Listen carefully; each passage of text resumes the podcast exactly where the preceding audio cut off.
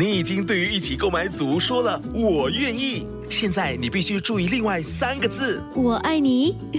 我知道，BTO 不是 HFE。如果你在申请预购组屋，必须获得购屋资格通知书，简称 HFE 通知书，整个程序约需一个月。还没取得 HFE 通知书，请上网 HOMES dot HDB dot GOV 直来去申请。欢迎回来，第二段的印象古早。今天的印象古早，我来到了三十六号模式街的白新春茶庄这里哦，成立于一九二五年，今年已经是有九十七年的历史了。再过三年哦，它就是一家百年老店了。今天已经传到了第四代传人白敬火的手上。那我相信白先生应该是从小啊就在这个茶叶堆里面长大的哈。是的，是的。其实我们的童年哦是非常有血有泪的哈。那有可能讲起来，你又可以觉得就有点夸张，因为我爷爷爷哈在我们店里出来的这边必经之路有个小茶几哈，在这一边的时候呢，他就放着一个一个泡茶的工具。那我们小孩子经过这一边的时候是战战兢。静静的，为什么呢？因为在我们的左手边的时候呢，我们就可以跑出去；右手边是人家在煲茶的空间。那爷爷一抓到我们，我们说抓到啊，他说来，你就过来喝茶，就所有的孙哦过来喝茶，那我们就开心的那个喝茶，那当然开心了。爷爷问说好不好？你说好了。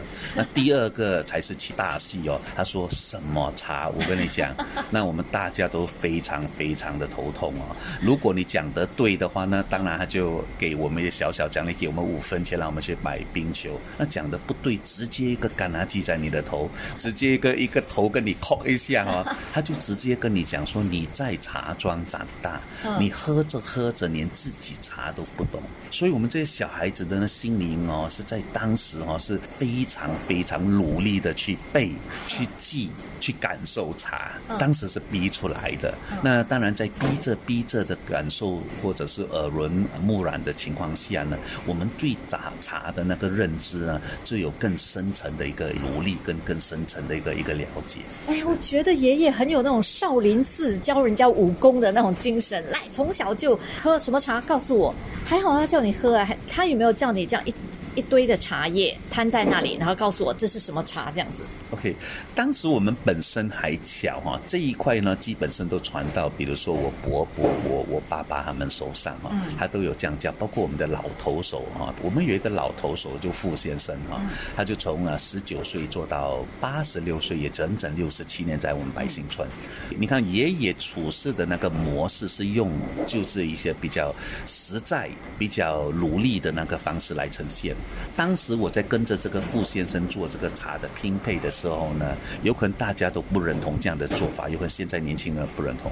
我在看着他堆茶的时候，看了三到五年，我因为看的意思是我只能帮他打开箱子，嗯，之后帮他倒进去，那拼堆我是不能动的，嗯，好了，那之后他拼好的时候，我们还要给他放回箱子，那整整三到五年我都忘了。他有一次他就说：“阿赫，我肚子痛，你这一点点弄得来吗？”老实说，我当时是非常非常高兴。突然之间，我看跟观摩了到五年三到五年，最终呢，他一进去厕所，我就快点把它弄好。他一走出来的时候，他一看了看，从今以后呢。那就是你的工作。哇，我真的觉得你的这个成长环境哦，还有那个学怎么辨别茶的功夫哦，千锤百炼就对了。那没有没有捷径，对，就只能千锤百炼。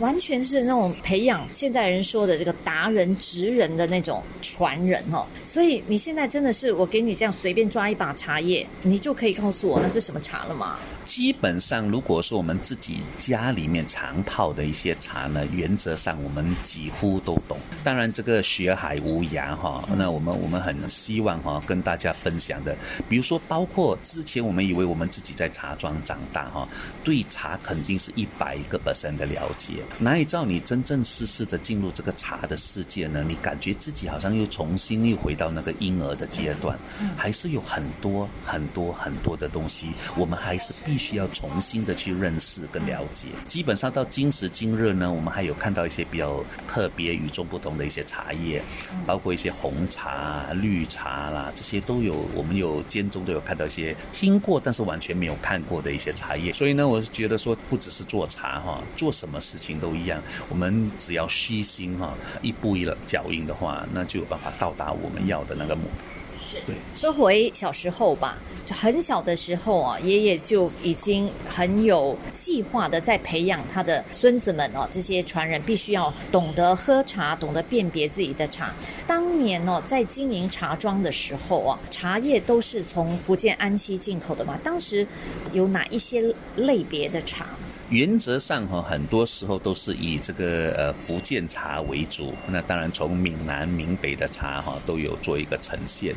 后期我们收到一些呃流失在外面的一些信件呢，哈，我们还还有收到一些信件，他还称我们为东家的之类。比如说在武夷山呐这些，随着这个茶的那个生意做得越来越越好了之后呢，还有一些茶叶是从这个潮汕地区过来，当然还有一些从呃云南过来的普洱啊香。香片啊，这些东西都在我们的分销网，因为我们从啊开店到现在还是以批发为主。早期的茶过来的时候呢，那当然间中有一些茶哈，就有遇到一些小小波澜哈，局势不是这么明朗。那我们也尝试，也曾经啊跑到那印度尼西亚去看，还有没有一些茶叶可以让我们在这边哈也一起分销的。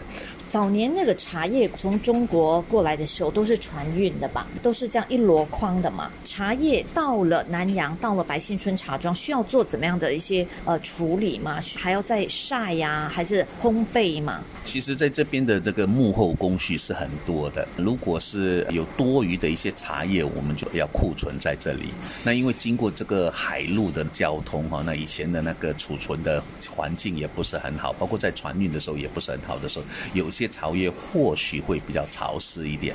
那来到这边，我们要一些库存的话哈，我们就要经过再加工。第一的话呢，那这样加工有好几种，经过这个碳培哈，把多余的水分跟它去掉。第二呢，有时茶叶来到这个南洋啊，有时就供应就比较多一点，我们就拿了就有一些库存。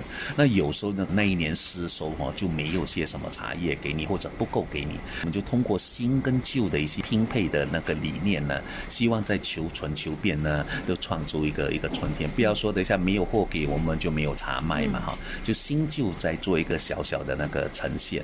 所以当时呢，除了烘焙，我们还要做拼配的那个工序。那当时呢，因为我们有这个武夷山的岩茶哈，就是重韵；那安溪铁观音重香，我们也自己呢研发了一个南洋茶的系列，就是用安溪的铁观音拼配呢武夷山的岩茶。当时是没有人会做这样的一个呈现。那比如说，一般你在香港哈，他们观音是会配观音新旧。那比如说，有可能你在台湾的包种就会会会拼配新旧，顶多。也是这样，而来到南洋呢，我们就用闽南、闽北的茶做呈现，一个有香，一个有韵，希望说它有这样的香韵呃共存的一个双管齐下的一个好茶。